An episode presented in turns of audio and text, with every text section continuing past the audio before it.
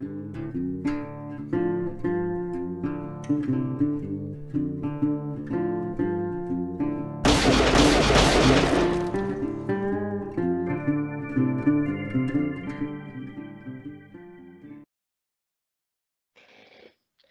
¿Qué tal amigos? Bienvenidos un día más a Doble o Nada. Hoy domingo 24 de mayo hemos reunido a nuestro comité de, científicos, nuestro comité de, expertos en distintas materias, como, como habéis podido comprobar en, estos días. También tenemos a Diego, que, como yo es un poco profano en esta materia, pero bueno, hacemos lo que podemos aquí. Ahora, ahora les presentaremos a todos. Eh, como habéis visto ayer, nos tomamos un día de descanso después de 53 programas, si no me equivoco, porque como comprenderéis ya va siendo un poco más difícil grabar con todo este tema del cambio de fase, ya va a ser un poco más difícil cuadrar horarios, pero bueno, intentaremos seguir dejando todos los, programas que, podamos. Eh, pasamos ya a presentar a nuestros invitados. Diego Sobrecueva con su nuevo tendedero. ¿Qué tal, Diego? Pues bien, sigo en mi línea con mi sello de identidad, que es mis queridos tendederos. Y nada, preparado para, como bien has dicho, nosotros somos un poco profanos en este, en este aspecto, así que aquí con los expertos. ¿Te has puesto un ficus ahí o qué, tienes ahí? Este sinceramente ha sido fruto de una búsqueda rápida en Google de tendederos. Con ropa, porque he visto muchísimas ofertas para comprar un tendedero y no era, no era el objetivo. Bueno, es que por tu tendedero han pasado archivos de la NASA, eh, ropa, ha pasado de todo. Has tenido, bueno, un cojín de Juego de Tronos también el otro día. Has tenido de todo. Conspiraciones. Sí, país, amigos míos. Sí, sí. Yo creo que ya es, es marca de la casa, ¿eh? Bueno, pasamos a, saludar a, Luis Getino desde León también. Luis, ¿qué tal? Con, tu laboratorio de fondo, ¿no? Pues por supuesto que nadie dude que no es real, porque es perfectamente real. Y antes de empezar, quería hacer una corrección que nos hizo la madre Juanjo Coral, que ella es veterinaria, que en la última, el domingo pasado nos pasamos simplificando y hablando de que la viruela solo la tiene humanos, no la tiene solamente humanos, es un virus exclusivo para humanos, pero la viruela como enfermedad como tal existe en más animales. Entonces, si alguno oyente alguna vez piensa que nos pasamos de simples, que nos lo digan y entonces hacemos así las correcciones una semana más tarde. Pero bueno. Nos pasará mucho. aquí esto es una charla entre amigos casi. Bueno, Juanjo, ¿qué tal? Tu, tu madre también ve el programa, por lo visto, ¿no? Sí, sí, sí. Mi tía ahí está. Lo vamos ampliando el espectro. Sí, sí. Todo bien entonces, ¿no? Esta semana. Por ahí, sí, en efecto. Y también tenemos a Sara, que la semana pasada no pudo conectar, hoy la tenemos de vuelta. ¿Qué tal, Sara? Hola chicos, pues nada, encantada de estar aquí otra vez y a ver a ver a cuánto de a prueba nos ponéis hoy. Bueno, hoy, el tema va a ser la homeopatía, ¿no? Creo que venimos todos dispuestos a rajar. Igual hay gente que, cree en estas cosas y con, con, los ingredientes que tiene ahí detrás Diego, en plan, escurre ropa, le metes una planta del ficus, algo así, una hoja y ya con eso te puede salir una pócima mágica que te cure todo tipo de enfermedades. Aquí también tenemos un, chistecillo para los homeópatas. Pero bueno, lo primero que, vamos a hacer es tratar el tema, de, tema de, cómo se encuadra la homeopatía dentro de un poco de las pseudoterapias, las pseudociencias, ¿no? ¿Quién quiere empezar? Luis, venga. Bueno, empiezo yo. Primero, eh, el distinguir la, homeopatía de otras eh, pseudoterapias porque la homeopatía es una pseudoterapia, pero no todas las pseudoterapias son homeopatía, como hacíamos el ejemplo con transgénicos y, y eso que viene del griego de latín, yo para los idiomas muertos y vivos no soy muy bueno, me sacas del castellano y me pierdo, que viene, viene del curar lo igual con lo igual, entonces, la idea básica, así a grandes rasgos, luego profundizaremos, eh, la homeopatía se basa en curar una enfermedad aplicando lo que causa esa enfermedad o lo que supuestamente la causa en dosis muy pequeñas, porque eso al final te va a curar. Con una base científica que, bueno, ya discutiremos, más bien escasa. Y eso, y es eh, un, la homeopatía es la cara más visible de las pseudoterapias que vemos eh, en los últimos años, ha ido ganando auge, todas las pseudoterapias en general han ganado mucho auge, pero esta eh, parece que es la joya de la corona, que es la que más conocemos. También se utiliza a veces de forma errónea, sí que es cierto, pero es la que más gusta a la gente y ha empezado a ser un problema de salud bastante grave por todas las implicaciones que iremos debatiendo a lo largo del programa todo lo que tiene que ver no la homeopatía como tal, sino de forma a veces no tanto directa sino indirecta, pues ha, llegado a suponer un gran problema de, salud. ¿Quién sigue? Dando, dando palos. Yo creo que también es mucho más accesible la homeopatía. Todo el mundo tiene remedios naturales, caseros, a mano y no es necesario ir a un médico a que te recete aparte de que muy probablemente serán más baratos que la medicina en muchos de los casos. Yo creo que eso también es el, una de las cosas por las que eh, ten- está teniendo mucha facilidad entre la población para conseguirla y al final los remedios de la abuela, como dice Getty siempre, pues los tenemos todos en casa, pero hay que saber que, que sirven para, para ayudar, pero no para curar. Yo creo que es esa la clave. Ahí tienen, tienen propiedades, muy- hay muchas cosas que tienen propiedades que te alivian síntomas, pero no llegan a mm, matar eh, virus, bacterias, etcétera. Eh, ah, bueno, di- di, Juanjo, cuenta. Bueno, Primero matizar una cosa, la, la homeopatía es más que utilizar algo que te puede causar la enfermedad, es algo que mm, te puede causar unos síntomas parecidos a la enfermedad, lo afín por lo afín. Entonces, eh, la homeopatía en este caso lo que haría sería recurrir, pues, por ejemplo, a una planta, como es el caso de la belladona, que nos puede causar fiebre, para curar eh, una gripe, que nos causa fiebre también. Ese es el ejemplo. Relación a síntomas. Eh, yo lo que quería comentar es, eh, porque entiendo que hay determinados pacientes que son más fáciles de, de- convencer, sobre todo estoy pensando ahora mismo en pacientes de enfermedades sin curación o que ya están desesperados, que ya han mm, probado varias mm, técnicas experimentales, que ya pues lo vean todo perdido y entiendo que llega un punto en el que te, vuelcas en lo que te digan. Te dice que te puedes curar un, yo qué sé, un, cáncer metastásico, que sabes que estás ya, vamos, que te han dicho los médicos, que lo sienten mucho, pero que se acabó, y entiendo que te, eh, que te tires hacia esto.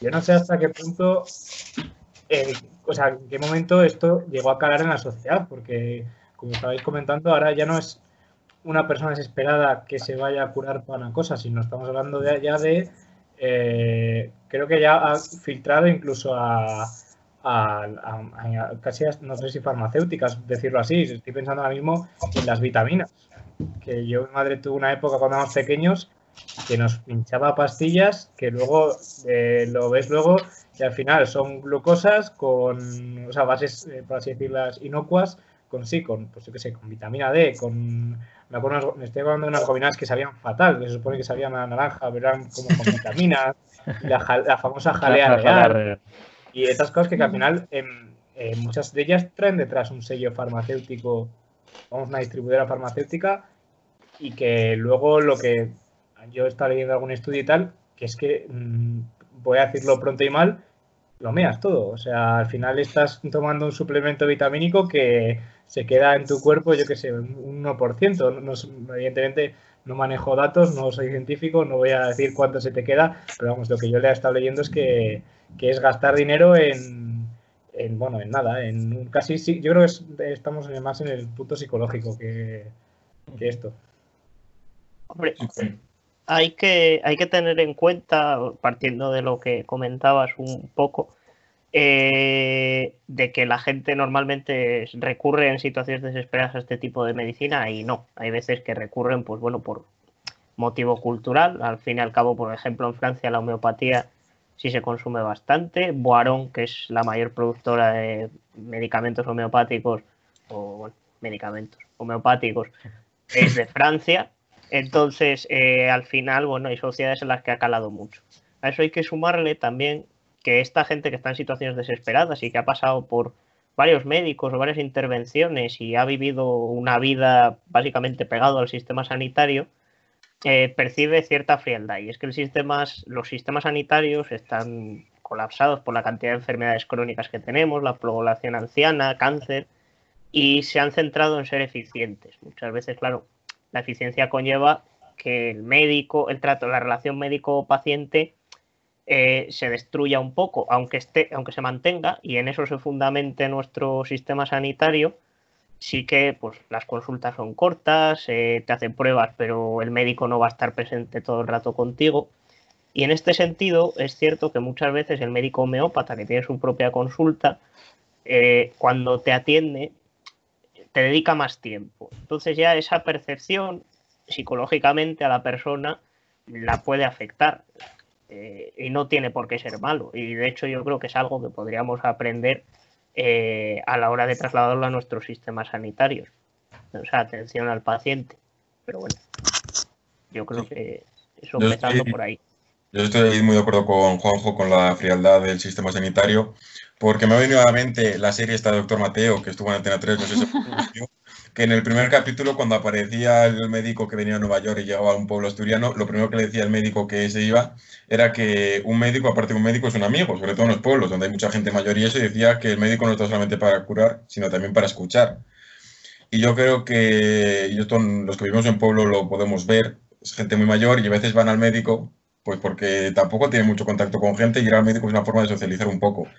Y es más fácil que el médico diagnostique mejor también si tiene más tiempo para hablar con el paciente. Es más fácil que el paciente se abra, le cuente los síntomas, sea más preciso y sea mucho más fácil el diagnóstico. Y si a eso lo sumamos, que a veces que el paciente necesita también sentirse escuchado, aunque el médico escuche, realmente no es que el médico no escuche, es que el paciente no se siente escuchado.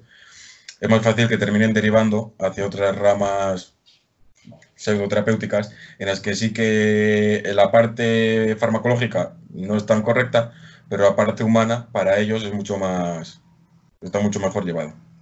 Claro, se aprovechan de este, de este nicho de mercado, ¿no? De, este, de, esto de centrarse más en, en, el trato personal. No sé si también habrá influido mucho el tema de la crisis, porque como comentabais antes, igual hay, medicamentos que a priori pueden ser eh, menos accesibles para el público general y aquí te empiezan a vender, aunque sea de una forma controlada, que al principio puede ser un precio bajo, aunque luego, luego con el paso del tiempo sean tanto lo que te venden que al final te la cuelan. Pero, pero, igual hay gente que ha dicho, bueno, vamos a tirar por esta vía que parece que es una alternativa factible. No sé, no sé esto cómo lo veis. En, en, España, por fortuna, con el sistema sanitario, la medicación en muchos casos está cubierta total o parcialmente. Que crees que no? Igual es por eso, porque en, en España parece que no ha cuajado tanto como en otros países. Entonces puede ser precisamente el tema económico, puede ser un tema importante y que sea una explicación de por qué, como decía Juanjo, ha cuajado tanto en Francia y aquí en España no ha cuajado tanto. Aún así, sí que vemos que cada vez hay más gente que, que, que confía en, en las pseudoterapias y sobre todo también por el boca a boca. El boca a boca sabemos que hace mucho, igual que sirve para recomendar un restaurante y sirve para recomendar a un médico.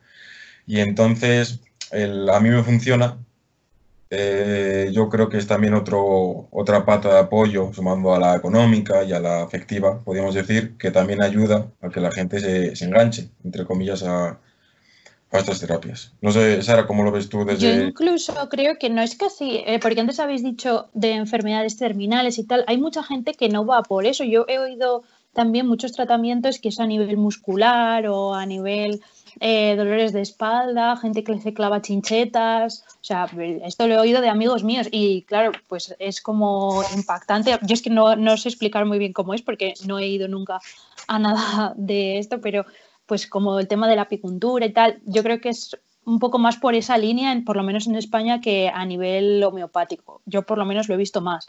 Y, a ver, yo creo que es eso, que tú vas a un herbolario, te compras la medicina o lo que te den y ya está. Por ejemplo, yo soy muy dada a tener anginas, o sea, amigdalitis. Y que cuando tienes una infección, a mí por lo menos, bueno, me dan un medicamento que lo conozco perfectamente. Pues eh, hay mucha gente que me habla del propóleo, que es una cosa que hacen las abejas que te alivia muchísimo los síntomas, pero no te llega a curar la infección en muchos de los casos. Mm, vale, sí, no tiene, te ahorras el ir al, médico y tal. Yo creo que es eso, por comodidad, muchas veces. Más que mm. por la efectividad, porque es que te, haces que la enfermedad te dure mucho más tiempo. Yo. Eh, que yo quería, el otro día estuvimos comentando con el tema de las vacunas, eh, nos estuviste explicando el procedimiento, cómo se, los pasos que tiene que seguir una farmacéutica para sacar al, mercado un medicamento, una vacuna. Eh, yo quería preguntaros ¿por qué creéis que no se exige lo mismo a los medicamentos homeopáticos? Porque vemos evidentemente que yo tengo una confusión muy grande que, no entiendo, porque sabemos que los productos tienen prohibido anunciar cosas que no son verdad. Luego están las triquiñuelas de te lo pongo en grande y en pequeño eh, pongo solo un 0,5% de jalea real.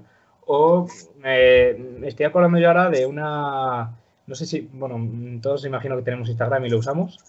No sé si habéis visto que últimamente hay una oleada impresionante de mm, anuncios de juegos.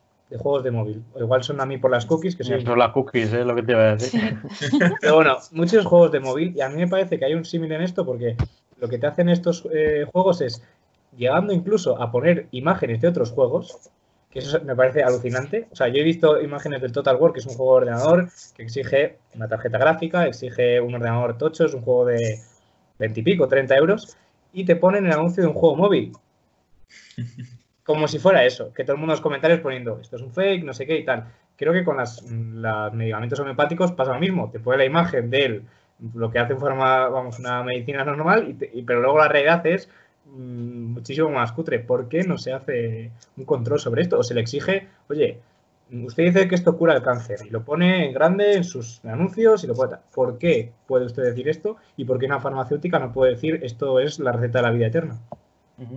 Ahí yo creo que juegan mucho con la trampa esa típica de los anuncios de te digo esto, pero realmente no te lo digo, te lo dejo caer. Entonces, como yo no lo he dicho, señora gente, eh, no cometido ningún delito que a mí el ejemplo que me viene a la cabeza es, por ejemplo, el del, el del Actimel, aquí destruyendo otra empresa, cuando te ponen lo de eh, LK Inmunitas, que ayuda a las defensas, ese era el anuncio de cuando éramos pequeños, que el, el LK Inmunitas ayudaba a las defensas hasta que se mostró que no, que no era así, con lo cual no podían decirlo.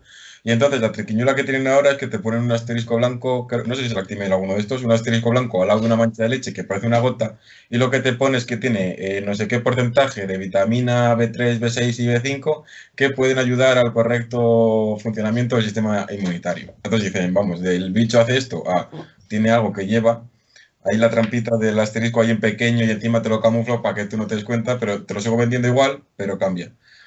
Y yo creo que mm, sí que es cierto que en homeopatía no se vende como se venden pues, los suplementos estos de ejercicio que estamos hartos de ver y todo eso, porque yo, en Instagram yo no he visto anuncios, igual porque a mí no los quieren poner, hacen bien, pero sí que no se anuncian tanto como se anuncian otras cosas. Pero ahí en la consulta los médicos o los, no sé, es que llamarles médicos una cosa, los especialistas, los expertos en homeopatía, los homeopatas, eh, juegan con el esto te ayuda porque te refuerza no sé qué, esto te ayuda tampoco, es en plan te cura el cáncer, algunos sí que lo venden, sí que es cierto, pero yo creo que juegan más con el con este tratamiento eh, te puede venir bien para esta enfermedad porque hace tal cosa, en vez de no, eh, te voy a decir que te va a curar el cáncer, pero no te lo digo de forma directa, que te viene bien porque te cura los síntomas y te refuerza el sistema inmunitario y te alinea los chakras y entonces se juntan todos los planetas y te has curado juegan ahí con la trampa del, marketing muy bien vendido, porque lo venden muy bien, hay que reconocérselo, si no, pues no estarían donde están. Y en cuanto te explicas un poco, te han colado un gol y se lo pueden colar a cualquiera, incluso a nosotros. Si te escuchas un poco, hay algún tratamiento que tú lees que dices, oye, voy a, voy a echar un ojo a ver qué pasa con él. Luego ya te das cuenta que huele a chamusquina, pero al principio parece que hasta funciona. Yo creo que ellos han, adaptado su estrategia también, ¿no? Igual al principio un poco, pues sí que te lo, te lo plantaban directamente, igual los, empezó a llegar una oleada de denuncias y han sabido adaptarse al mercado también. Pues mira, si no me dejan decir esto, pues te, lo cuento de otra manera, pero al final eh, el mensaje que le llega a la persona que realmente está interesada en esto es, bueno, si a mí me pueden ayudar de esta manera, pues voy a confiar en ellos. Eh, en principio sí que es cierto que pasa, o sea, al final las empresas pues, tienen a gente en marketing que es buena, eso sí, pero sí que las instituciones están bastante alerta con las estrategias, es decir, cuando estos medicamentos hacían alarde de una eficacia que luego los científicos han ido demostrando que no es tal, eh, no por el efecto placebo y demás, sino a nivel de, de tratamiento, o sea, no afecta a los síntomas, eh, ahí ya, pues por ejemplo, tenemos como la Comisión de Mercado de los Estados Unidos eh, sacó un comunicado diciendo que no, se podía hacer eso y dando una serie de puntos que se deberían investigar. También tenemos aquí en Europa, pues eso, la, me parece que es el Consejo Científico pues, de las eh, academias europeas, que, académico europeo, perdón, que se ha puesto, mm, digamos, de acuerdo para sacar un texto y eh, decir que, bueno, que esta terapia no funciona o no tiene evidencia para decir que funcione y pueda ser utilizado como tratamiento médico. O sea, sí se intenta atajar el problema, pero sí que es cierto que muchas veces, y esto es otra cosa que se observa, estas compañías farmacéuticas tiran del paciente diciendo, no, mire, es que nosotros somos un remedio tradicional, somos algo más pequeño, más natural, y eso es mentira. O sea, si son capaces de hacer ese marketing no es porque sean algo pequeño, Y tenemos que, y si lo ponemos en cifras, lo vemos. O sea, vemos que Boarón factura casi 600 millones de euros al año, o en 2018 los facturó, poniéndolo en Google ya te sale, y Bayern, que es la más grande que conocemos, 4.000 millones. Vale. Pero otras como Milán facturan todavía menos que Boarón. Entonces, no son pequeñas empresas, son grandes farmacéuticas las que hacen estos productos. Hombre, que yo también he leído que dependiendo del país, hay países en los que sí que los cubre su seguridad social. Mm. En, Francia creo que sí, y creo que en Reino Unido también. Y son ah. países. Mm, Reino Unido creo que lo retiraron. O igual lo ha retirado. Y en España, porque España, cuando estábamos nosotros haciendo la carrera, a, fecha de 2017, cuando terminamos la carrera, nosotros lo dimos en farmacología, la homeopatía, medicamentos homeopáticos seguían incluidos en el seguro social. Actualmente no lo sé, creo que con Pedro Duque eso lo retiraron. Entre, entre el Ministerio de Ciencia y el de Sanidad lo retiraron, hicieron unas campañas que creo que todos recordaremos, no sé si alguien la ha visto, con el Reiki y todo esto. La verdad es que muy buenas, burlándose un poco de las pseudoterapias, a mí me parecieron muy buenas y creo que lo retiraron, pero no estoy seguro. Pero hasta hace nada en España la Seguridad Social cubría tratamientos homeopáticos. Y de hecho, ah, ligando un poco con lo que comentabas tú, Diego, de creo que hablabas de lo eh, que lo comentamos con las vacunas y eso, todos los procesos que se lleva para probar una vacuna o medicamento, que es lo que pasa con, con un producto homeopático. Juanjo lo sabrá mejor que yo, pero si no me equivoco, yo creo que un producto homeopático pues igual que un alimento, no le tienes que hacer pasar por, todas las fases de, de, un medicamento, porque no es un medicamento. Un producto homeopático, como no está calificado como medicamento como tal, no tiene que pasar por las mismas fases, ni mucho menos. Entonces, era una cosa muy curiosa, de, se supone que vale para lo mismo, que esto, esto creo que se lo ya, no sé si fue Pedro Duque, de dice si uno, un producto va a servir para curar algo o para mejorar algo. Para que pasar los mismos. porque no se exigen las mismas pruebas. O medicamento, aparte de que no sea tóxico y todo eso que hablamos el otro día, una de las cosas, lo más básico que se le pide es una cosa muy simple, que funcione. Si, esto si este antiviral mata este virus, este antiviral mata este virus, lo tienes que mostrar. Si no, aunque no te haga nada, para meternos azúcar al cuerpo, pues para eso nos hacemos homeópatas. Pero que tienes que mostrar que funciona. Y en la homeopatía, esa parte no te la exigían o, sea, eso creo que Juanjo lo controla mejor que yo porque hizo una exposición sobre esto. La, cosa es que, bueno, la Asociación Española del Medicamento, como ha dicho a cualquier medicamento le exige que demuestre pues que a unas dosis eh, de una manera pues tiene determinados efectos y solo entonces podrá venderse, registrarse como medicamento y venderse como medicamento frente a algo. Claro, lo que se hizo precisamente, lo que hizo la Asociación Española del Medicamento fue exigir estos mismos principios a la homeopatía. Fue ahí cuando las empresas de homeopatía quitaron de sus listas y, o sea, se quitó inmediatamente porque no, no quisieron hacer las pruebas muchos de sus medicamentos. ¿Por qué? No lo sabremos, pero es muy casual. Entonces se retiraron muchísimos. De hecho, bueno, tenía por aquí el enlace, luego lo busco, pero la Asociación Española de Medicamentos te van explicando todo y cómo lo hicieron. Y, bueno, eso es lo que ha llevado a que uno se genera sospechas de la efectividad de la homeopatía como terapia. Eh, yo quería mm, abrir el melón, que ya bueno, teníamos ya, le habíamos metido el primer machetazo, en hasta qué punto, como ahora que estamos en este debate de impuestos, de legislación, tal, hasta qué punto tiene un Estado que subvencionar las creencias de uno ya no hablo de una religión, sino porque al fin y al cabo la homeopatía es un poco una religión. Es, tú crees en.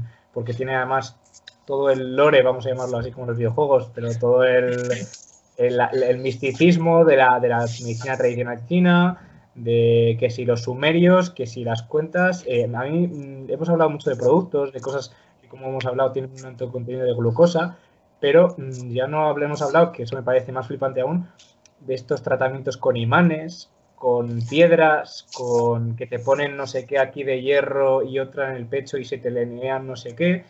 ¿Hasta qué punto un, un vamos, un, Estado tiene que subvencionarlo? Y yo quería preguntaros otra cosa más. Mm, ¿Por qué en nuestros médicos, que yo creo, no sé yo creo que igual también es una causa de, yo creo que hay una sensación de la sobremedicación.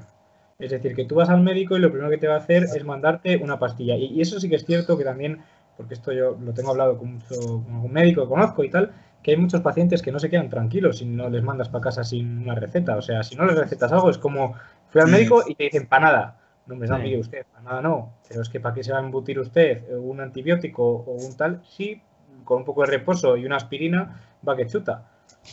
Y creo que esa confluencia de factores se ha, vamos, ha provocado también esos gustos ahora que hay por, por el misticismo y por, por alinear la María Condo diciéndote cómo tiene que estar tu casa colocada para que te vaya todo bien la vida. Que parece a veces también que pasa lo contrario, ¿no? Que incluso te recetan, por ejemplo, pasa mucho con los antibióticos, que te recetan un antibiótico, te dicen esto te lo tienes que tomar durante dos semanas y tú te lo empiezas a tomar, a la primera semana ya te encuentras bien y te lo dejas de tomar. O sea, eh, hay, una, ahí hay algo, falla algo en esta confianza que se tienen los médicos que eso, como decía Diego, que si no me dan algo no, me siento a gusto y cuando me lo dan hago lo que quiero con ello, me automedico, hago, o sea, el papel del médico como que queda un poco denostado de, por, por, por, la imagen que se le da desde la propia sociedad, de, si no me dan nada es malo, si me da algo también. Yo, yo, he conocido casos de gente que estaba enferma, lleva al médico y después de han contado muy orgullosos ellos que se han pasado ahí una hora dando la chapa y hasta que no se ha recetado algo no se han ido porque claro, es que realmente lo que quería el médico no era darles nada porque tiene una gripe y no les quería dar antibióticos. Y a lo cual yo les he respondido, he dicho, el médico te ha recetado algo porque lo que quería era que te fueras. Porque el paisano tenía más pacientes y tenía que hacer caso a más gente. Digo, porque realmente me pillas a mí, me levanto y me voy. Y te quedas ahí una... Me voy a hacer consulta a las que hace falta. Digo, pero la gente se pone muy pesada. Y luego está la gente de te recetan algo y te dicen, no, no, esto no vale para nada, quiero esto otro. Bueno, pues no sé para qué tenemos gente que estudia seis años y luego cada uno se diagnostica en casa. Nos miramos en Google y ya está. Sí, y es muy importante, eh, bueno, no sé si lo habéis mencionado alguno, el efecto placebo en todo esto. A ti te dan algo, te lo tomas y, te crees que y te sugestionas en que ya vas a estar bien, y más si te lo ha recomendado un médico. Entonces también eso, hay además hay medicamentos como puede ser el ibuprofeno, el paracetamol, que son más de uso entre comillas cotidiano, que lo puedes utilizar sin receta.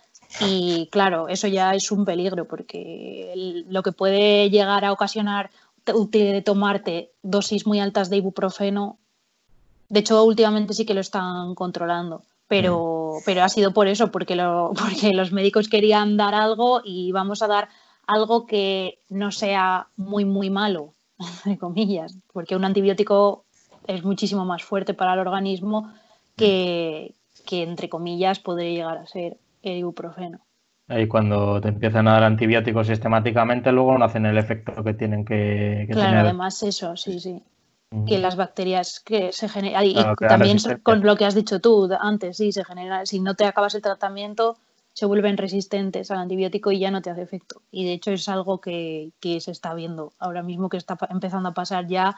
Eh, el otro día lo hablaba con Getino preparando una, una de las exposiciones que vamos a hacer para lo de ciencia, pero no mucho, y veíamos una gráfica que era impactante cómo podían llegar a surgir las resistencias.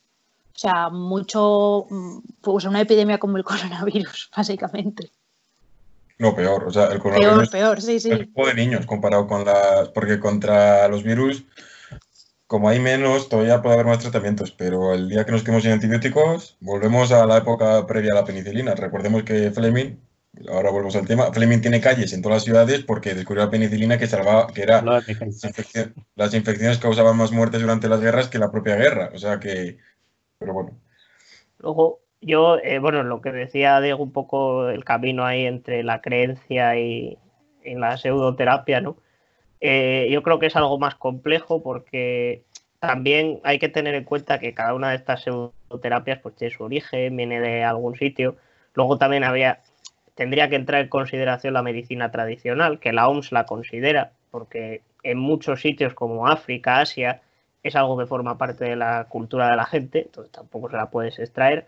Lo peligroso quizá está en cuando en Occidente, que ya hemos demostrado que nuestra medicina puede salvar vidas, recurramos a eh, hmm. pseudoterapias para intentar científicamente justificar un tratamiento. Eso es lo grave. Porque si simplemente te lo tomas como una creencia, pues bueno, tú te puedes rezar un Padre Nuestro, nadie te quita. Pero el problema es cuando avalas esa, esa creencia o ese, digamos, querer que algo que no sabes cómo funciona exactamente te cure con ciencia y la ciencia realmente no se puede aplicar. Es decir, si aplicamos la ciencia a la homeopatía nos da como resultado que lo que ocurre es que hay un efecto placebo. Incluso en la homeopatía que se utiliza en veterinaria, que diréis, hijo, pues sí, hay gatos a los que les dan homeopatía. Eh, y caballos y demás. Y se ha visto que hay, el placebo que hay es el placebo del hombre también. O sea, el hombre ve, se, lo da, se queda más a gusto y entonces el animal dice, joder, me están cuidando, qué bien. es como bueno, la relación entre el hombre y el animal. De eso hay varios estudios, de que al final la homeopatía, su efectividad es el placebo, es decir, la psicología humana. Entonces, eh, yo creo que, claro, el debate estaría más bien no en tanto en si, bueno, si alguien lo quiere tener como creencia, que tomar unas pastillas le van a salvar, eh, o rezar o lo que sea, sino más bien en eh, poner, digamos, el foco sobre que ellos no pueden decir que esa creencia está justificada científicamente, porque no lo está. Hablábamos también de, los peligros directos y los indirectos, ¿no? Un peligro indirecto de esto podría ser esto, como comentábamos, el efecto placebo que se crea. Tú realmente crees que, puedes creer que estás curado, pero realmente el problema sigue ahí, no lo has curado y igual estás eh, eliminando síntomas y al final la enfermedad puede acabar agravándose o tú crees que estás eh, acabando con el problema definitivamente y estás dejando de, seguir lo, que te dicta la medicina de Occidente, ¿no? Como decíais antes, y esta, esto igual no es una incompatibilidad si lo tomas junto, pero si optas por una vía y eliminas la otra, ahí es cuando pueden venir los problemas, ¿no? Depende un poco, por eso mm, hay que distinguir muy bien entre pseudoterapias. Eh, cuando estuvimos preparando el programa, os paso una lista que hay infinidad de ellas y si puedes buscar, pues aparecen miles y miles más. Cada una tiene sus peculiaridades, como nos decía Juanjo, y ahí están las que no hay, no hay ningún problema si las compatibilizas con la, llamémosla, como dicen algunos, eh, la medicina oficialista, la, que, la de farmacia y hospital, pero hay otros que sí. Eh, la medicina tradicional, la que está basada en hierbas y eso, tiene cierta funcionalidad. Funcionaba en la Edad Media cuando no había otra opción de te ibas a, a lo que denominaba eh, la iglesia y eso a, las brujas, que te curaban con plantas porque esa planta tenía una moleculita que lo que hacía realmente era curarte. Entonces el problema que hemos heredado ahora es que si yo me estoy tomando una medicación que es incompatible con tal fármaco y tal y cual, y resulta que me tomo un brebaje de plantas y una de esas plantas tiene una de esas moléculas que no me puedo tomar, ahí ya empieza a chocar la medicina tradicional o la fitoterapia con la medicina oficialista, con la, la medicina hospital, la que te dice, esta pastilla, tantas dosis, tantas veces al día, durante tanto tiempo, porque es lo que necesitas para curar. Y no puedes mezclarlo con otras cosas porque entonces ya no funciona bien. Puede ser peor para ti, puede desencadenarte la muerte, puede, se puede preparar para... Ese es el problema. Con la homeopatía realmente no hay tanto problema, pues porque como está basado en agua con azúcar, pues a lo que seas diabético, no vas a tener ningún problema. Con el tema de las plantas y eso, sí que tienes que tener algo más de, cuidado. Un ejemplo así muy simple es la corteza de abedul, que se, utiliza, se utilizó durante años y se sigue utilizando como analgésico. Es porque la corteza de abedul, no sé si es exactamente el mismo compuesto o muy similar al de la aspirina. Entonces, claro, si tú puedes tomar aspirina, tampoco puedes utilizar la sopa de corteza de abedul porque lo que tienes es lo mismo. Entonces ahí tienes que tener mucho cuidado. Una cosa, una solución podría ser eh, introducir, porque estoy pensando ahora mismo en que, como comentaba antes, hay una tendencia a, dar pastillas, también porque, como decimos, la sociedad lo pide un poco, con mucha parte, sobre todo estoy pensando en la gente mayor, que tiene unos, luego tiene unos, pasa mucho cuando vas a casa de tus abuelos, que tienen un cajón que dices tú, tiene ahí, vamos, eh, para un batallón, que la mitad están caducadas, han perdido efecto, tal. Sobró, como decía antes Revilla, dos pastillas de antibióticos de una vez que se puso malo y bueno, pues las guardaron porque cómo vas a tirarlas, porque ya estaba bien, pero bueno, guarda las dos que sobraban o, cosas así. Pero eh, podría ser una solución que a mí solo me ha ocurrido una vez, que estaba en... Yo tengo una suerte que al contrario que, que, que Sara, yo mm, tengo las amígdalas muy pequeñas de hecho, siempre me preguntan, ¿no?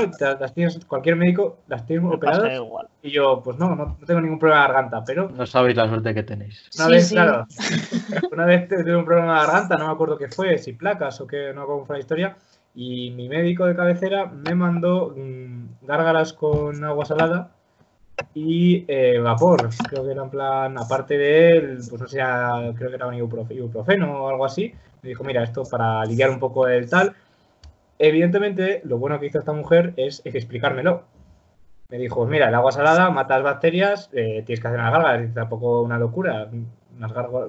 Tener un chisme con agua salada, hacer unas gárgaras y ya está. Y te va a aliviar un poco el dolor y no te lo va a curar, pero bueno, te va a aliviar. Entonces, ¿hasta qué punto podría ser útil que los médicos, evidentemente, tengan un poco de función también pedagógica y le expliquen como complemento o, como decía antes Getino, que no entren en conflicto? Porque hay gente que por sistema pasa con, no sé si conocéis la, bueno, imagino, si la infusión de cola de caballo, mm, lo que hace es deshidratarte. Está muy bien para cuando estás haciendo ejercicio ah, porque... No retener líquidos. Claro, no retienes líquidos. Pero claro, como bien pone en el envase, no te puedes tomar más de dos infusiones al día. Porque si te tomas tres o cuatro infusiones, pues lo que te ocurre al final es una deshidratación aguda.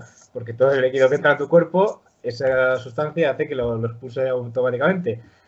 Entonces, claro, creo que podrían tener una función, no sé si, evidentemente, no sé, no estoy metido en educación de médico, de, vamos, de, para doctores, no, tengo ni idea de cómo sería, pero creo que igual podría ser una solución hacer esa fusión para que igual la gente esté más tranquila de me mandó una medicina, pero me recomendó también que lo combinase con la tila que toda la vida mi abuela me daba cuando me dolía el estómago o una cosa así.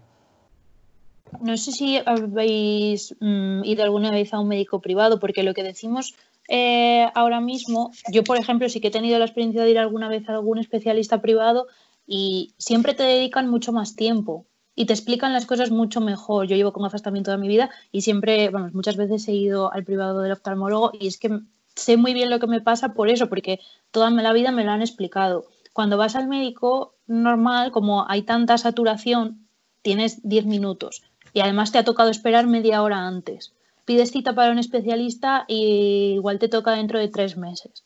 O sea, yo creo que el problema va mucho más por ahí de simplemente, depende mucho también del médico que te toque, claro, pero, pero eso, que si tuviesen más tiempo, la, bueno, en sí, las cosas del sistema sanitario que también están saliendo hoy en día también a reducir, si se mejorase todas esas cosas, yo creo que sería también muy, muy enriquecedor para este tipo de cosas.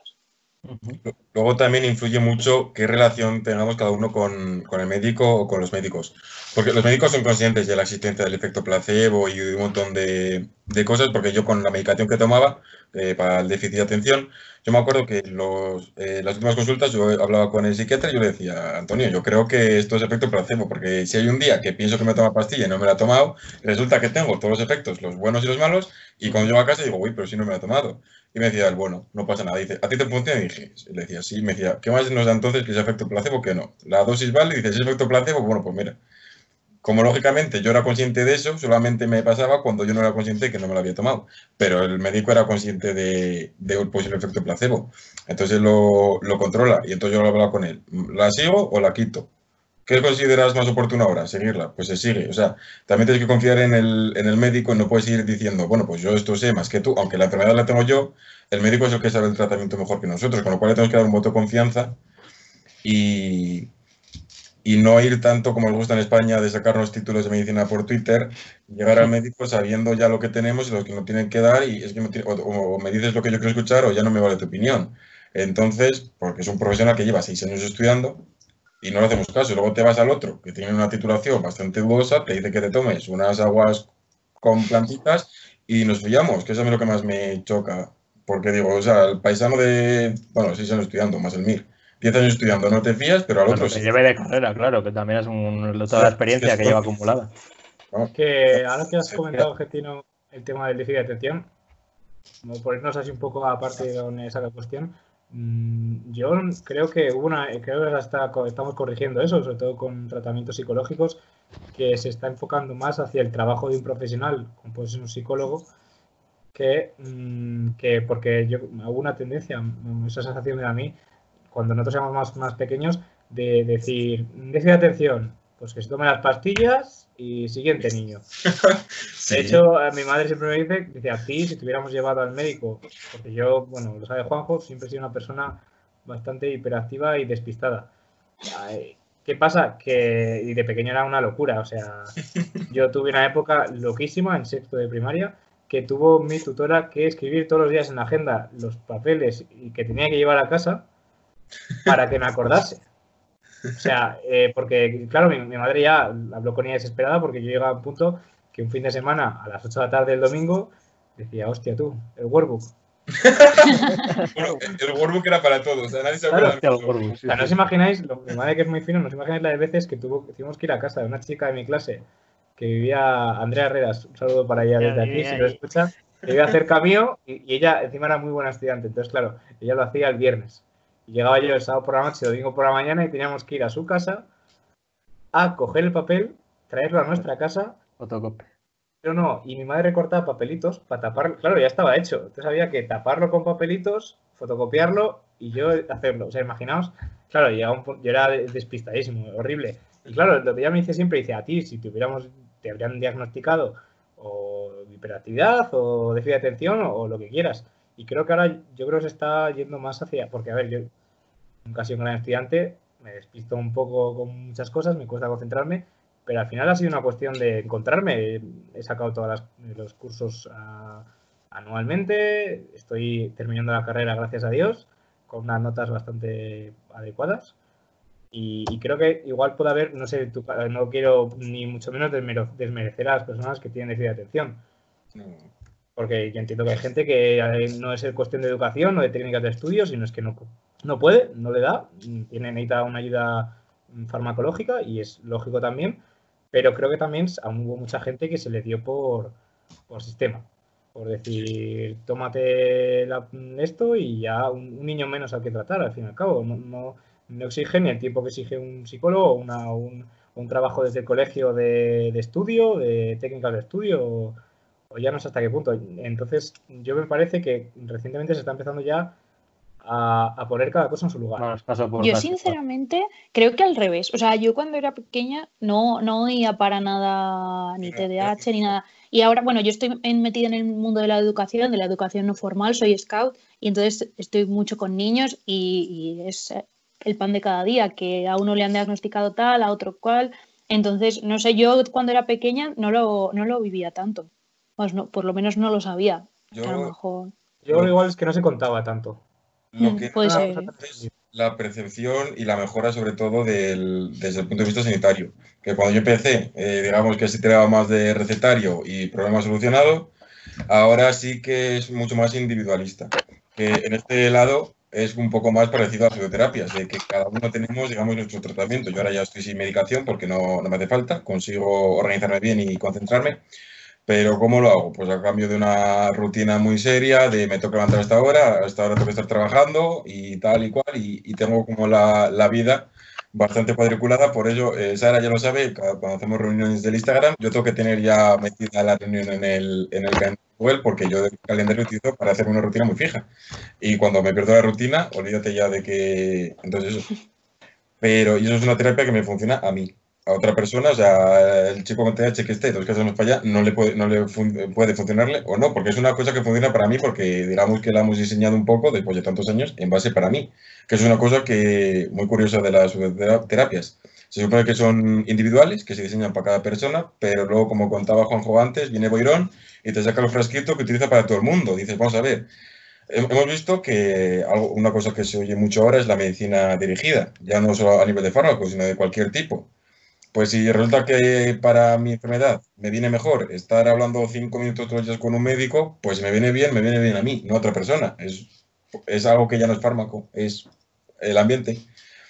Entonces, que, que la psicoterapia ve tanto de, no, nosotros somos muy individuales, cada cosa para lo que necesita cada uno, especial, pero luego lo veremos todo de bote. Ahí hay algo que, que choca, no tiene mucho sentido. Si resulta que en tema de psiquiatría todo esto se ha visto que necesitas individualizar mucho los tratamientos, más que el tratamiento de seguimiento, hacer pequeños ajustes, incluso el tema de la rutina, mi rutina lógicamente no le va a funcionar a otra persona porque no, no trabajamos en lo mismo, o sea, o me clonas y, me mete, y con la misma trayectoria de vida, o no va a funcionar con otra persona porque me mete alguien en el laboratorio todos los días, de lunes a domingo, y te va a mandar a la mierda. A mí me lo hace y me viene muy bien porque me sirve para organizarme. Entonces, claro, y sin embargo, eh, hemos visto que eso funciona. El, adaptar los procesos a y se, se está haciendo, lógicamente, dentro de lo que cabe. Yo no puedo tener un psiquiatra 24 horas al día para mí, pues porque no, o sea, no es viable. Y luego te vienen los otros diciéndote que sí, que sí. Que yo trabajo solamente para ti, pero te doy lo mismo a ti y a otros, a otras 100.000 personas más. Hombre, pues No hay, no hay enfermedades sino enfermos. Pero sí que es cierto que, bueno, lo, lo que decía Getty, ¿no? Las pseudoterapias normalmente muchas veces te venden esa individualidad que en el caso de que vayas a un médico privado convencional la vas a tener también, ¿no? es un trato más cercano. En caso de la pseudoterapia, sea el señor Chun-Li que te clava las agujas en la acupuntura china, bueno, pues es algo más personal.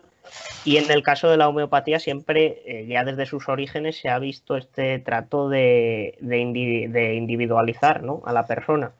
Porque el propio Samuel Hahnemann, que es el que la fundó, que era alemán, me parece, eh, el hombre, bueno, pues cuando funda la homeopatía va acompañada de unos principios que tenían que seguir sus pacientes. Es decir, él les pasaba consulta y él decía, pues mira, mi manera de tratar la enfermedad, el otro te hace sangrías, eh, yo te voy a poner una dieta muy estricta, yo te voy a decir que descanses, que, que bueno, son cosas que ahora hacemos, pero que de aquella los cirujanos y sanguinarios médicos del siglo XVIII no hacían.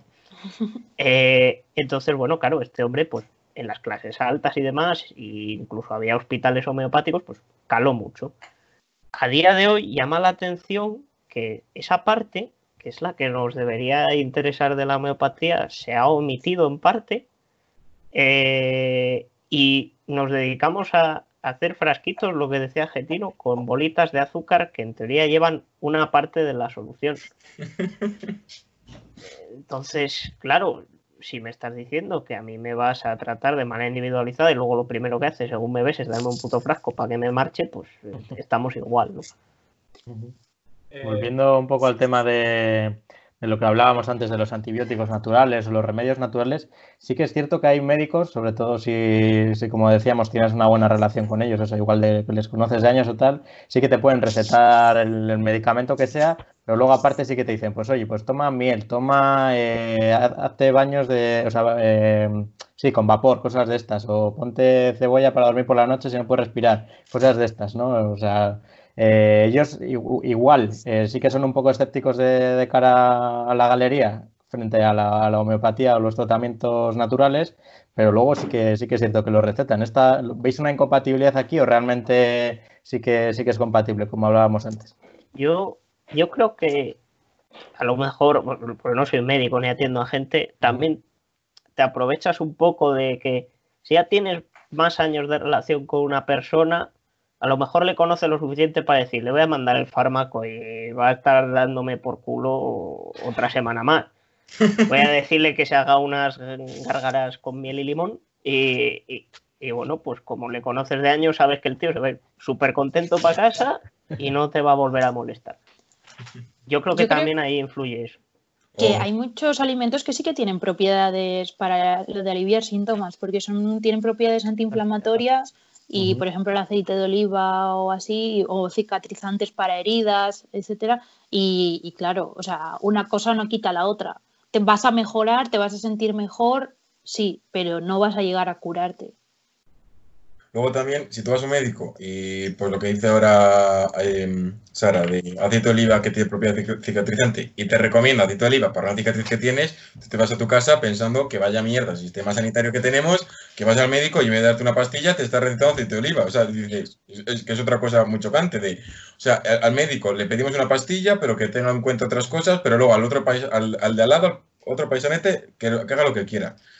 Entonces, porque muchas veces, seamos sinceros, muchas veces cuando estás muy fastidiado, te duele mucho algo, tú quieres ir al médico que te dé una pastilla y que se te cure, ya. O sea, mañana no, ahora. Y cuando no funciona, es cuando es más probable que si te aparece otro en ese momento y te vende la moto, pues tú se la compras.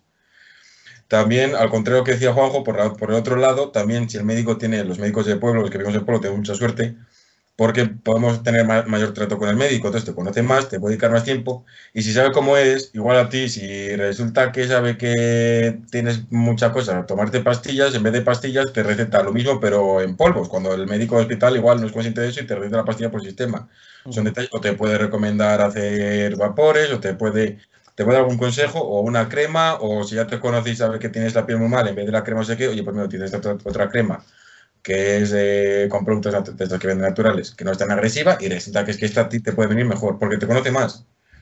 Entonces, claro, en, en, las grandes ciudades y esto no puedes exigir una medicina tan con tanta atención como puedes exigir en un pueblo, en los pueblos que pueden exigirla, que podemos, precisamente porque el ratio médico-paciente es altísimo. Entonces, que los médicos son los primeros que te dicen que necesitan más, hace falta más médicos, porque hace falta prestar más atención a los, a los pacientes, aunque solo sea para que te digan todos los síntomas, para que no te tengan vergüenza y te cuenten en vez de los cinco síntomas que tienen los seis, y ese resulta que es el que le da vergüenza contar porque es muy poderoso, y resulta que es la diferencia entre un catarro o un cáncer.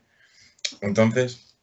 Luego, matizar respecto a lo que dijo Sara, que vamos a ver, la, la, vamos, la farmacología en su evolución eh, ya se ha fijado en alimentos, en plantas, en animales, en cualquier cosa que tenía esas propiedades. Las ha estudiado, ha intentado averiguar el porqué de esas propiedades y luego a raíz de ahí pues ha conseguido aislar una molécula, sintetizarla en gran cantidad, lo que sea. Entonces, muchas veces, claro, sí, hay un remedio natural, pero no podemos olvidarnos de que la o sea, los medicamentos vienen de haber estudiado esos remedios naturales que ya se utilizaban, así que no tienen por qué ser más dañinos ni distintos, ni, sino que simplemente intentan ir al grano de, eh, o digamos, a lo importante de lo que te podía ayudar. De hecho, yo, la mayor parte de los compuestos que hay, cada vez se ven más. Eh, vamos a distinguir, aunque a mí no me gusta, y esto la gente lo sabe, vamos a, hablar, a distinguir momentáneamente entre productos naturales y productos químicos, artificiales. En tema de farmacia, pues el 90%, por dar una cifra, pero un porcentaje altísimo, son realmente productos naturales. Es decir, la moleculita que está en el pino que tengo yo enfrente de casa, que sirve para aliviar el dolor, que es un analgésico, lo que hacemos es eh, eh, purificar esa molécula y la utilizamos para hacer la, aspirina, por ejemplo. No nos inventamos una molécula de cero porque eso es prácticamente imposible. Sí que es cierto que a día de hoy lo que se ha hecho es moléculas más artificiales, pero partiendo de la molécula original, la que me encontraba en el árbol, y le meto aquí un átomo nuevo, un carbono nuevo aquí, y entonces resulta que tiene otra propiedad, funciona mejor con menos dosis, o si es un antibiótico resulta que ya no hay resistencias contra ese antibiótico, pero eh, el conocimiento básico y la mayor parte de los compuestos que hay en el mercado en farmacia no los hemos inventado nosotros porque no somos tan listos, por mucho que nos lo creamos. Los hemos sacado de plantas, ahora se está sacando mucho del mar, del desierto, de Siberia, de las zonas donde antes no se investigaba, como ahora no hace falta, te vas a buscar a ver si encuentras nuevos antibióticos, nuevos fármacos, nuevos analgésicos, veneno escorpión sé que se utiliza para curar el, algún tipo de cáncer, se utiliza, o sea, lo que hacemos es aplicarlo de la naturaleza. Lo que pasa es que lo limpiamos, no te pica el escorpión, porque si te pica igual te mata. Cogemos el veneno, calculamos la dosis y vemos a ver concretamente para qué tipo de cáncer funciona, porque como nos explicó Sara el primer día, no todos, hay mil millones de cáncer, bueno, una burra de cáncer, de Igual funciona para dos o tres tipos. Bueno, pues sabemos, funciona para estos en esta dosis y se acabó. Eh, yo quería mm, otra, no sé en qué punto hablamos de, no es tanto pseudociencia como porque de realidad evidentemente tiene, es la marihuana. Yo quería hablaros de la marihuana. yo no sé si, si nos Eso te has puesto una planta de fondo, ¿no? Ahí está, pero la has dejado. Eh, no, yo lo que quería consultaros es, eh, evidentemente, yo he estado leyendo mucho, me interesa sobre todo a raíz de, creo que ¿eh? a nivel lúdico. no, lo que quería eh, consultaros es que yo estaba leyendo bastante a nivel a, raíz de algunas legalizaciones de, distribución y venta de, marihuana en algunos estados de Estados Unidos. Eh, estuve leyendo sobre unos hermanos que tienen una plantación de, marihuana en la que lo que hacen ellos es modificar genéticamente las, las, plantas de marihuana, sus diferentes cepas, no cepas porque son más de virus. Eh, diferentes esquejes. Eh, se puede utilizar cepa, ¿eh? Sí, sí. Ah, bueno, pues. Correcto. Eh, que eso, que mm, el tema de. Están modificando diferentes tipos de, cepas para adecuarlos a diferentes enfermedades. Evidentemente, por ejemplo, comentaba en el caso de ellos tenían diferentes pacientes, tenían que hacer cepas en algunas ocasiones para, como hablábamos antes, a un paciente en concreto. Y un caso que comentaban era de una niña pequeña, que evidentemente no le puedes dar un porro a una niña pequeña porque le da un Harry. Está feo. Eh, Está feo, está- por lo que sea, está feo.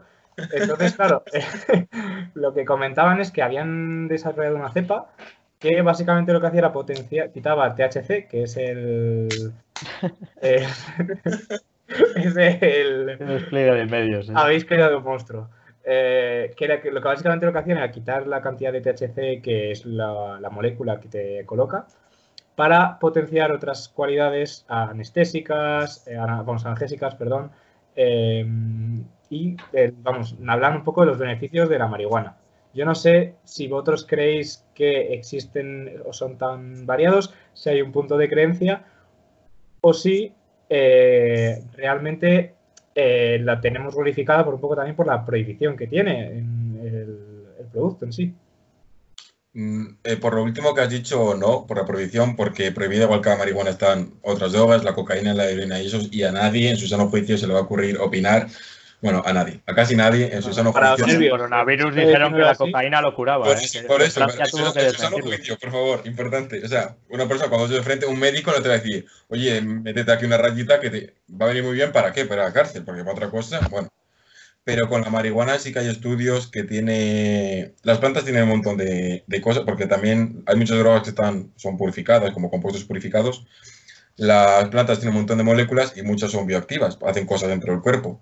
Y yo creo que sí que hay estudios que para... eh, yo había leído que para tratamientos de quimioterapia que servían para mitigar el tema de las náuseas y todo eso, y que se están utilizando, y que de hecho hay países en los que está regulado, no sé si España es uno de los casos, en Estados Unidos España que sí que se receta, creo.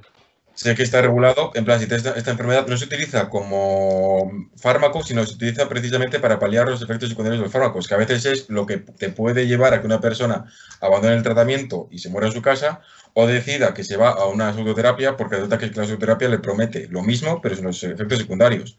Cuando es muy fácil desde casa decir, va, tómate la pastilla, la quimioterapia y te curas, pero cuando estás con vómitos, sin ganas de comer y estás en el sofá que no te puedes mover, pues hombre, si puedes, si hay algo que te hace estar mínimamente decente y salir a dar un paseo o hablar con la gente, pues hombre, para ti, desde fuera no es una gran mejora, pero desde dentro pues una mejora notablemente importante. Ujú.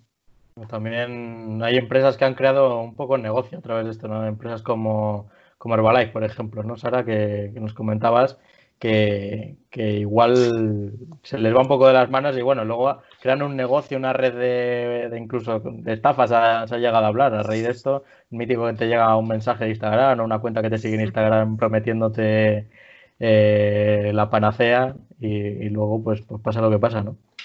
No sé si incluir Herbalife en pseudoterapia, no sé No. exactamente dónde catalogar eso, la verdad. Claro, otra lista de contratos, ojo, Herbalife es un timo también. Yo, es que Herbalife ya se va del tema, ¿no? Un poco porque Herbalife es más una. Es el esquema típico de pirámide invertida.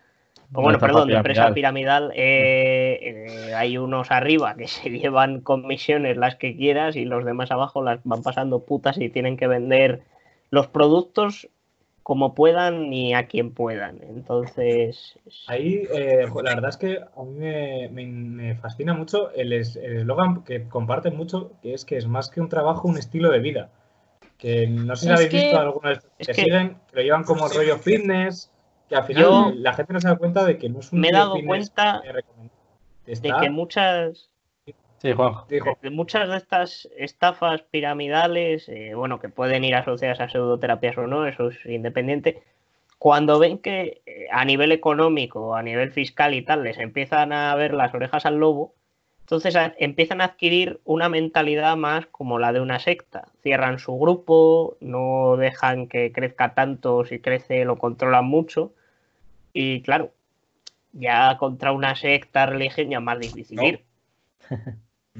Entonces, bueno, Pero A ver. bueno, eso a nivel médico de todas maneras tampoco tiene, o sea, bueno, la gente que está allí, muchos de ellos no son, bueno, no sé si hay alguien nutricionista, yo lo conozco un poco desde dentro porque eh, hasta mi propia madre cayó una época en ello y, y, pues eso, a ver, es un trato también muy cercano de primeras van contigo de gratis y te venden pues mm, cómo estás tu cuerpo, tu cantidad de agua, tu musculatura, etcétera.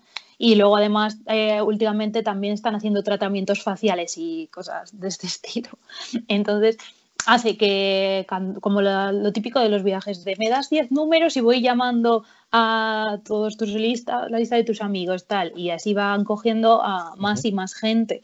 Pero es que realmente a nivel científico mm, lo que hacen es sustituir una comida por un batido. Entonces sí, claro, adelgazas. Si tú no comes, lo adelgazas. Es algo que pasa, pero no hay mm, base científica que pueda defender eso. Pero bueno, si no comes adelgazas, sí. Pero... Sí, claro. que sea por el batido, no. A Carlos Ríos. ¿Lo conocéis o lo seguís? El Real Food. Yo no le sigo, pero sí que sé quién. Pues que hace poco él, está muy en guerra con esta gente de. Son cada uno su secta, la comida real versus los batidos. Y, él este, hacía referencia a un. La verdad es que yo, como no tengo tanta curiosidad, eh, hacía referencia a que algunos estudios estaban empezando a, a percatarse de que estos batidos del Balife y tal, que están afectando mucho a, a la capacidad eh, filtradora del cuerpo, vamos, lo que es el páncreas, lo que es vamos, los... El hígado. Sí, el hígado, los, filtradores naturales del cuerpo que los saturaban con determinadas, eh, determinadas sustancias que en una comida normal, evidentemente, no, no comes tanto.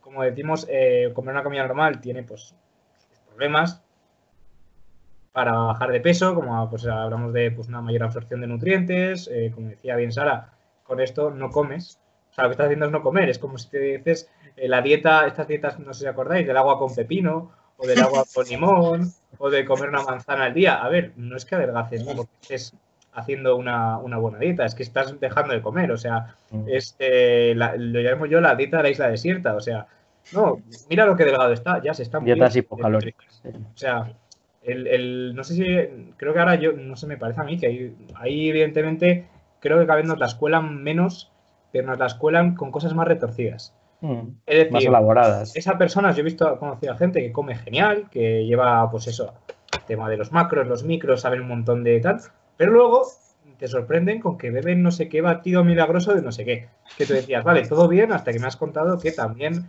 o, te, se pone la pulsera, o sea, por la época esta, que eso me la, la pulserita esta que te equilibraba Ah, que la compraron Que costaba una pasta, además, ¿no? Costaba. la Power Balance. O sea, era, un negocio. O sea, sinceramente, a la gente que inventa esas cosas es para darles un premio, porque la pasta que sacan con algo sin fundamento científico ni nada, ojalá, sinceramente, ojalá se me ocurriese a mí. Y lo ves un año, luego te van a parir, pero con la pasta que has ganado te vas a vivir a las Bahamas. Pues con encima venía cosas... que parecía creíble, ¿sabes? era una cosa y bueno, se lo saca y se Con estas cosas me, ha recordado mucho a. Yo el otro día estaba viendo un programa con mi madre de estos de actualidad de España y tal. Entrevistaban a, un friki, porque todavía hay que decirlo, era un friki, un paisano que tenía una, un restaurante de, de arroz japonés o sé qué. Bueno, pues te contaba la vaina, el tío Iván Kimono, evidentemente, te contaba la vaina de que traía el agua de Japón, que el arroz era de Japón, que pasaban los días, estaba cocinando y de repente decía, bueno, ahora me tenéis que dejar que tengo que hacer la ceremonia, no sé qué, echaba como hora y pico. Que lo que hablaba yo con mis padres, se sale al, al descansillo, se echa un cigarro, eh, mira el móvil, eh, un vídeo y tal, y luego ya, ya terminé la ceremonia. No me creo que todo. Bueno, claro, eh, eso te lleva, a tal y como comentamos, a cobrarte 100 euros por un plato de, arroz, que, que, la diferencia sustancial no, no, o sea, entiendo que imagino que será un buen arroz, que no será una bazofia, lo doy por hecho, pero claro, la historia del agua de Japón, del arroz de Japón, de la ceremonia del arroz de su madre en bicicleta, mm, yo creo que es el misticismo que mm, la fanfarria, la, espectacularidad que no tiene una cosa, o sea, porque a mí un ibuprofeno pues no tiene un factor épico que me diga, Buah, me voy a tomar un ibuprofeno que es eh, la, la, leche. Pero que me venga un señor y me diga, esto es de la medicina tradicional china de Wang Chun Fu que vivió 200 años comiendo base de no sé qué, pues tiene la suficiente farándula y el suficiente interés para que mucha gente, ya no solo el, placebo, sino el pensar, joder, es que me estoy tomando una cosa que de la marinera, no es un cualquiera, es el, el embellecimiento de, privilegiado a veces incluso. Una cosa que hay que tener en cuenta, decías tú que el paisano cuando hace la ceremonia, que igual se va a echar un cigarro, yo estoy seguro que el paisano ese se ponía a hacer su ceremonia de hora y media con el arroz y eso, porque eh, aparte de los compradores, también hay que tener en cuenta que muchas veces los vendedores, digamos, los que te dan el tratamiento, también están plenamente confiados. Yo no creo que sean mala gente, ni mucho menos, porque los que somos conscientes que, como digo yo, siendo bruto, la homeopatía mata, creo que si una persona realmente para a pensar que sus tratamientos eso pueden tener un efecto más negativo que positivo, el 99% no lo haría. Siempre queda gente que por el dinero todo le vale, pero hay mucha gente que, que, no, que se retiraría, que realmente lo hacen porque lo creen. Y aquí, retomando eso que habíamos comentado de, de como una religión y eso, eh, el problema que hay es que las religiones típicas, el cristianismo, el judaísmo y eso, los que somos creyentes, somos muy conscientes de que una cosa es lo que dice la ciencia y otra cosa es lo que dice la religión. Que yo no me voy a poner a rezar para que aparezca la vacuna porque sé que eso no funciona así. Que hay veces que te puede reconfortar esa, esa, esa parte más sentimental, menos de, moléculas y más de, sentirte bien, que te puede ayudar pues el ir a la iglesia o hacer una ceremonia o lo que sea. Pero tienes que ser consciente de que una cosa es una cosa y otra cosa es otra cosa. Y con el misticismo y todo eso yo creo que lo mezclan, se lo llegan a creer completamente y, y están tan confiados que luego van y la gente que se lo, se lo cuentan, se lo creen. Es como si nos ponemos en la Edad Media, cuando el cura hablaba de que la peste era una maldición de Dios y estaba tan convencido de que era una maldición de Dios, que al final la gente se lo creía, porque entre que era el que el, cura el único que sabía bastante, el cura y el rey eran los dos únicos que sabían de, toda, de todo el país, y el cura está convencido que era un castigo de Dios, ¿quién va a decirte que no? Porque al final te vendía la moto. Entonces, pero no, ahí no creo que haya una malicia por parte de los vendedores, sino más bien una que se lo han creído y son los los que están más engañados de todos. El que se creen que realmente funciona, eh, la acupuntura, bueno, acupuntura, hay muchas que están en revisión, pero te funciona lo del Reiki, te funciona el poner un trozo de, de planta en la puerta de tu casa y el colgar los muebles hacia el norte y no hacia el sur, porque el yin yang te dice que, y la gente se lo cree de verdad. Bueno, yo matizar a lo que ha dicho Getino, vamos a ver, la homeopatía no mata, tío. No digas eso. O sea, ahora veremos porque no tiene efectos secundarios, no los tiene primarios. eso, sí que es cierto. Pero bueno, eh, dejando la, broma aparte, esto ya lo hemos venido diciendo en otros programas. Es que al final, eh, ¿por qué adquieren ese tinte de, creencia? Es porque en el fondo apelan al sentimiento, no apelan a, un resultado o a una interpretación estadística, ¿no? es simplemente decirte que esto te va bien ¿Por qué? Pues porque te lo digo yo, ¿no confías en mí acaso? Pues, pues, claro. Entonces, cuando algo apela al sentimiento, es muy difícil, pero muy difícil que la otra persona, por muchos resultados que le des, por mucha evidencia que le des, te diga, pues va a ser verdad que el batido del Herbalife tiene metales pesados, o va a ser verdad que la homeopatía en el fondo no tiene fundamento. Pues no, no lo vas a lograr. Bueno, ya para cerrar vamos a comentaros algunos de los, tratamientos más curiosos que hemos encontrado. Decís que la homeopatía no es mortal. Yo acabo de encontrar una, noticia, y lo había leído ya antes, de gente que moría por tomar eh, belladona en, cantidades tóxicas, porque es una planta tóxica. Entonces hay gente que, o sea, es tóxica, o sea, no es, no es mortal en las dosis que ellos te recetan, pero hay gente que se le va de las manos y empieza a creer, pues mira, si me han dado esto y es tan bueno, pues tomaré más, porque si lo tomo mucho será todavía mejor. hay que tener en cuenta que la homeopatía, eso no va a pasar porque la homeopatía se basa en diluciones. Tú coges un mililitro, lo disuelves en 99 mililitros, eso es una dilución, se llama CH, que ellos lo marcan con una X o con una C. Entonces, si tú después quieres desarrollar un tratamiento homeopático, el mínimo que utilizan los homeópatas me parece que es 9 o 12. Y uno muy habitual suele ser 20 o así, que 20, para que os hagáis una idea, estuve haciendo los cálculos con una aspirina eh, cogiendo el principio activo de la aspirina, que es el ácido acetilsalicílico, eh, bueno, más o menos haciendo cuentas, eh, sería como disolver una aspirina en el océano Atlántico, un tratamiento de TCH. O sea, no encuentras el principio activo por ningún lado. Y lo que tú comentabas, Javi, es más algo eh, suele ser relacionado con la fitoterapia, ¿no? Bueno, la belladona se utiliza, pues claro, si te haces 50 infusiones de belladona te cae redondo, como si te comes una rama de café igualmente, por ejemplo, con la cafeína. Sí, sí. Yo, el, tratamiento que más me ha llamado la atención era uno que era para curar la depresión, la narcolepsia, el insomnio, y luego te ponía para espantar a los, a los malos espíritus, a los demonios, no sé qué ponía, que era como una, una especie de sopa que llevaba literalmente extractos del muro de Berlín. Eh, extra- Cuidado, o sea, sí, como- extractos, es- no trozo, extractos. Claro, yo me imagino a un tío ahí yendo con un mazo ahí, cogiendo un poco del muro sin que le vea a nadie y diría, bueno, esto ya lo, lo vendo yo luego para hacer mis, mis potajes, no sé, es que me pareció, bueno es me que pareció tú haces la dilución madre y te da para generaciones. Claro, sí, A ver, sí, es verdad. Un barreno, un barreño de un litro, tienes ahí ya muro de Berlín. Con el muro tienes aquí hasta que nos extingamos. como cuando echas un poco de levadura, pues eso, ya, este tiene ahí ya, ya su base, su Lo base cortarán para como la coca, imagino. Ahí, que lo cortarán como la coca. Es, es muro de Berlín y también, pues, por cada pedacito de muro de Berlín, un troncho del muro de mi pueblo de no sé qué. Y eh, meten pureza de harina, muro de. Berlín en un 5%. El muro del pueblo es para los, para los espíritus. El muro de Berlín cura y el otro es para los espíritus. Lo tienen todo medido.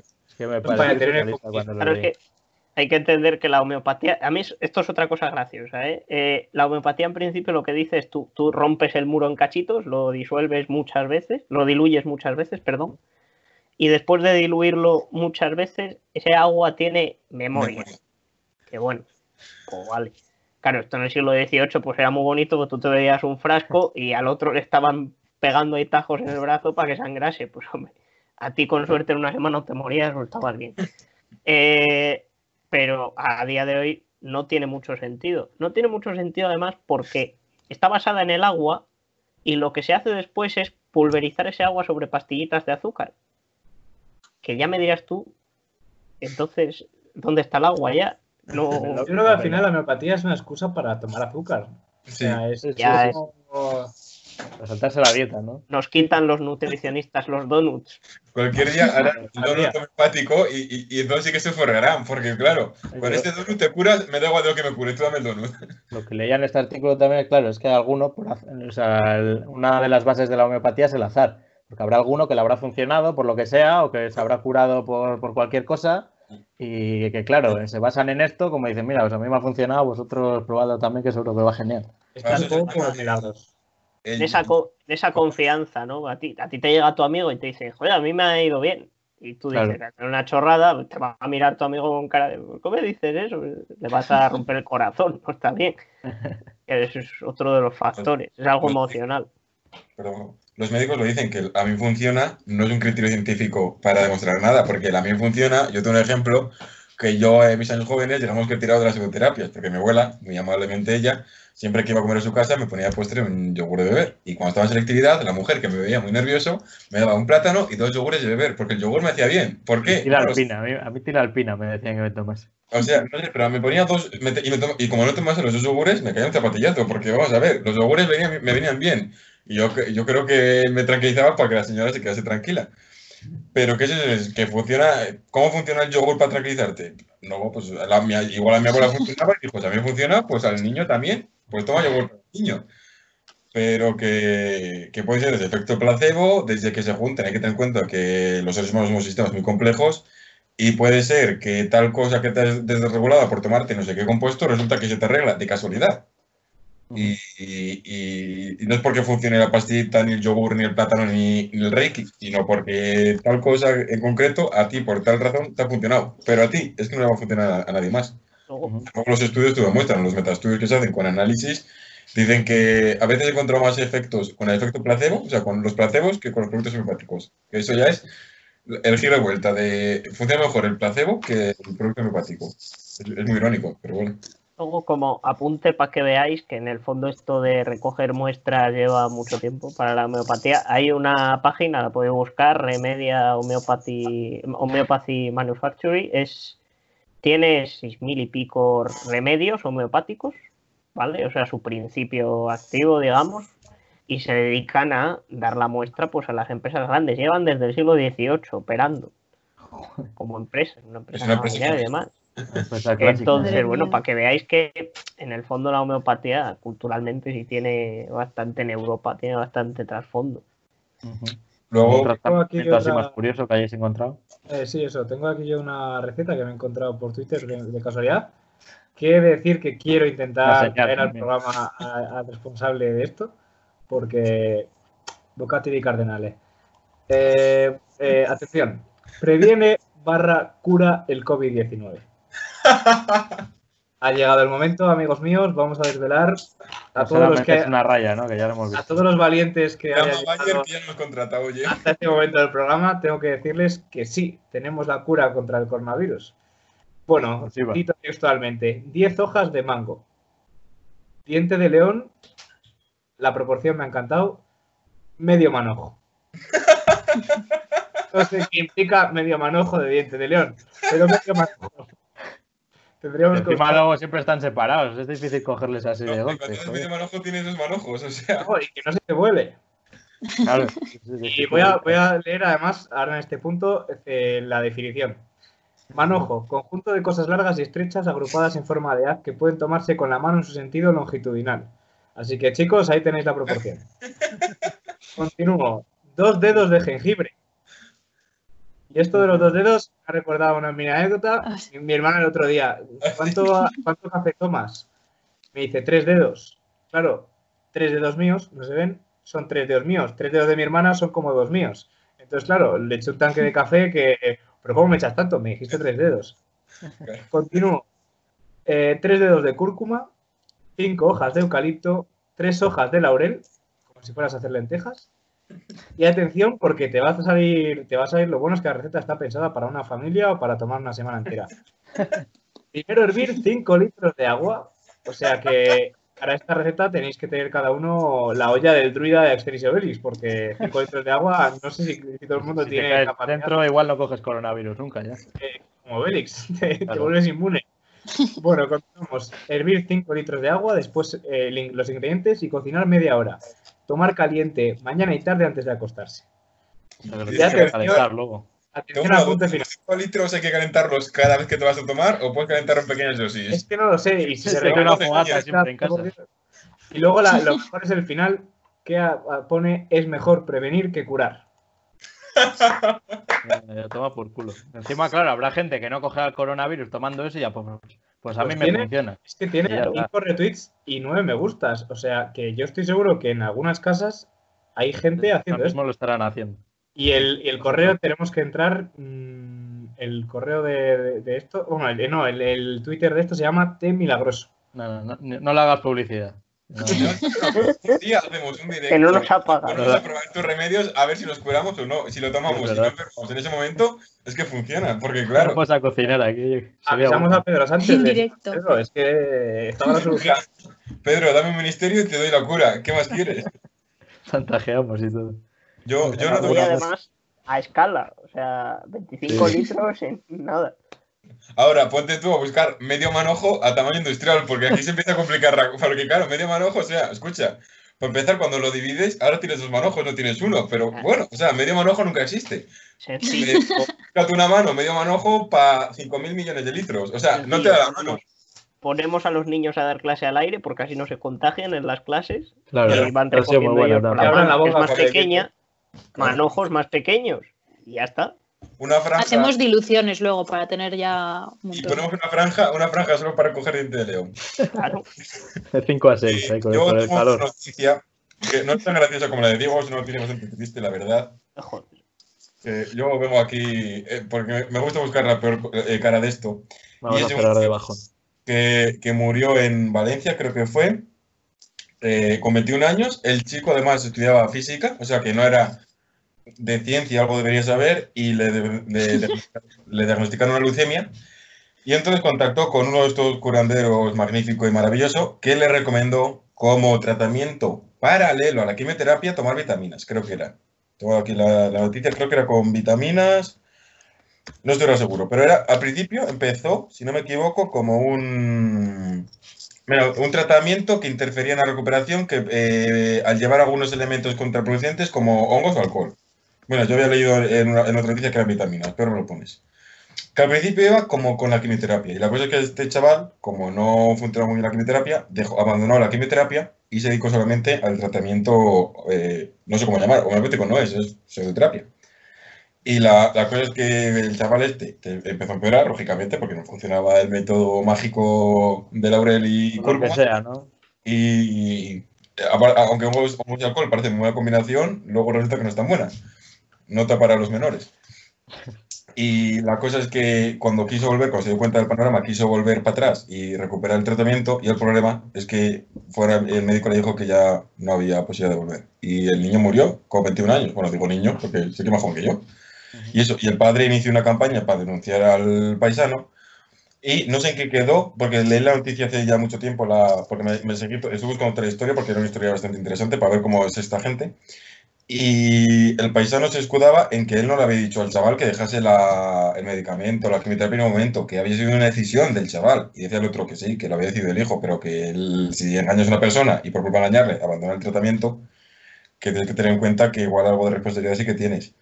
Y no sé en qué, algo que decir al respecto. no sé en qué, en qué quedó, si, si le pusieron algún... A la cárcel de que no ha ido, me suena que no ha ido y creo que le, ha pasado, creo que le pasó algo, pero le quedó más bien poca cosa, porque también la regulación está como está y no contempla, digamos, un caso de estos. Así que los legisladores ponen las pilas. No y esto... yo no soy legislador, por bueno, cuando, para, eh, para, que la gente vea que aunque de forma directa no mata, porque muchas veces no tiene efecto, el problema no es el efecto eh, directo, porque es lo que decía Juanjo, no tiene efectos secundarios ni primarios ni nada. Es agua con azúcar, a, a veces, o compuestos raros. El problema cuando haces que la gente abandone los tratamientos que realmente funcionan, que no funcionan en el 100% de los casos, pero entre un 25% o un 5% y un 0%, el 5% sigue siendo mejor que el 0%. Entonces hay que tener mucho cuidado porque es una cosa que no vemos, pero está muy extendida. Yo conozco gente con enfermedades como ELA y estas cosas a las que le han recomendado abandonar el tratamiento y dedicarse a la homeopatía. Y me ha preguntado a mí y mi comentario es, no hagas caso a este imbécil, tú confías en los médicos. O sea que ¿Algún tratamiento curioso más que tengáis por ahí? Nada más. Bueno, pues, pues vamos a cerrar con este, con este consejo que nos ha dado Luis de confiar en los médicos y, no tanto en Google, ¿no? Porque, porque la gente, eso, como comentábamos, se fía demasiado de, lo que lee en redes sociales, lo que le cuenta la vecina, cosas de estas. Y al final, pues, pues pasa lo que pasa, como hemos visto en el caso de este del chico de 21 años, el del T de Belladona tenía 15, o sea, eh, hay que jugar mucho también con la madurez de las personas, pero no siempre va relacionado con la edad, por desgracia, y hay gente que tiene pues ya unos añitos y todavía, todavía por desgracia cae en esto. Así que nada, chicos, pues muchas gracias por, estar otro, otro, día más con nosotros, a Juanjo, Luis, Sara y Diego. Eh, os recordamos que os suscribáis al canal, eh, que ya llevamos 89 suscriptores y, Roberto todavía tiene una apuesta pendiente por ahí, que no, que no se nos olvida. Y como decimos siempre, recordad, ser felices pero moderadamente. Nos vemos mañana. Hasta luego. Adiós.